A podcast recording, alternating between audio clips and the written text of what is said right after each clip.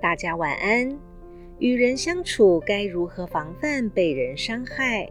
但也不要过度猜测别人，导致疑神疑鬼呢？今晚我们就来分享处世修养的经典著作《菜根谭》其中的精选名句：“戒疏于虑，谨商于察。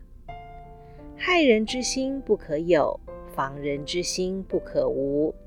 此戒疏于虑也。”宁受人之欺，无逆人之诈，此苦伤于察也。二语并存，精明而则后矣。这句话的意思是：害人之心不可有，防人之心不可无。这句话是训诫那些疏于思索的人的，宁可受人欺骗，也不要猜度别人的奸诈。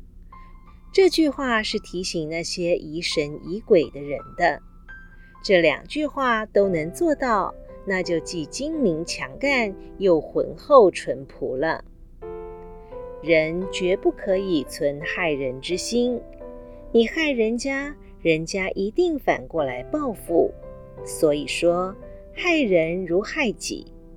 但是有很多人都不明白这种道理。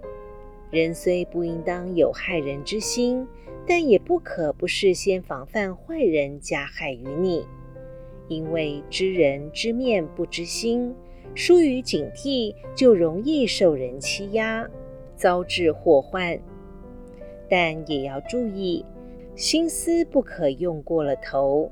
毕竟在这世上，好人还是比较多的。与人相处，掌握分寸是十分重要的。因为只有这样，才能既明于察觉，又不失醇厚淳朴之风。